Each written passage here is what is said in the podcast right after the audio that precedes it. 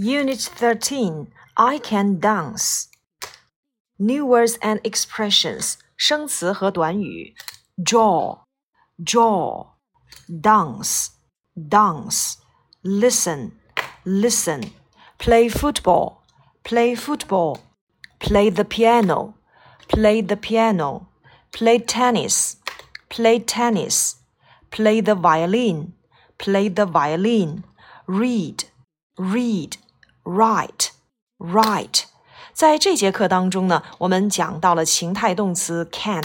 情态动词就是表示说话人情绪态度的词。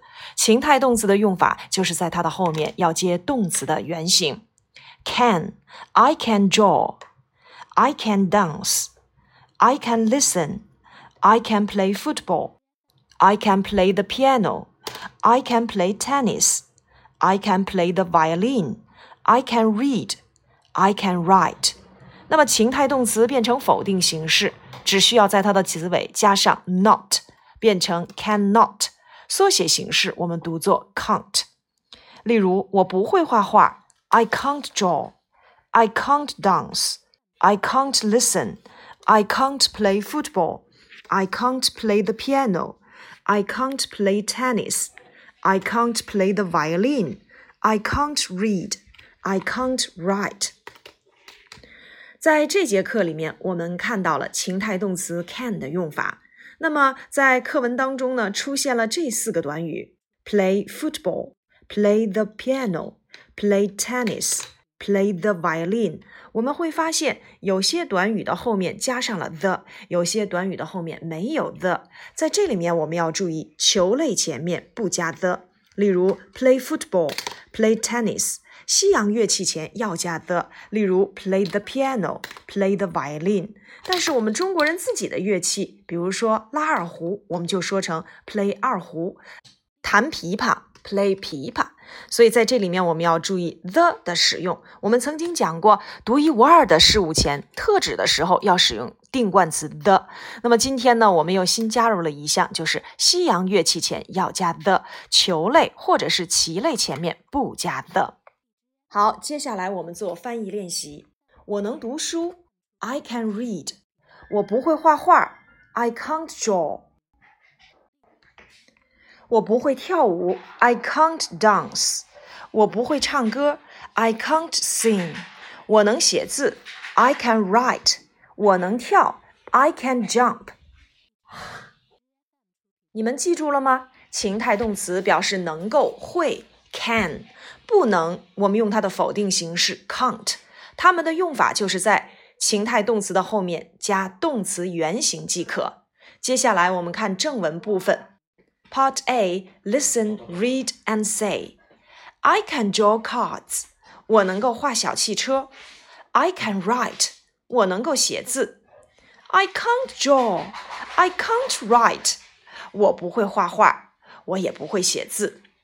Robert, I can read. Listen, Robert，你听，我能够读书。Clever boy，聪明的男孩。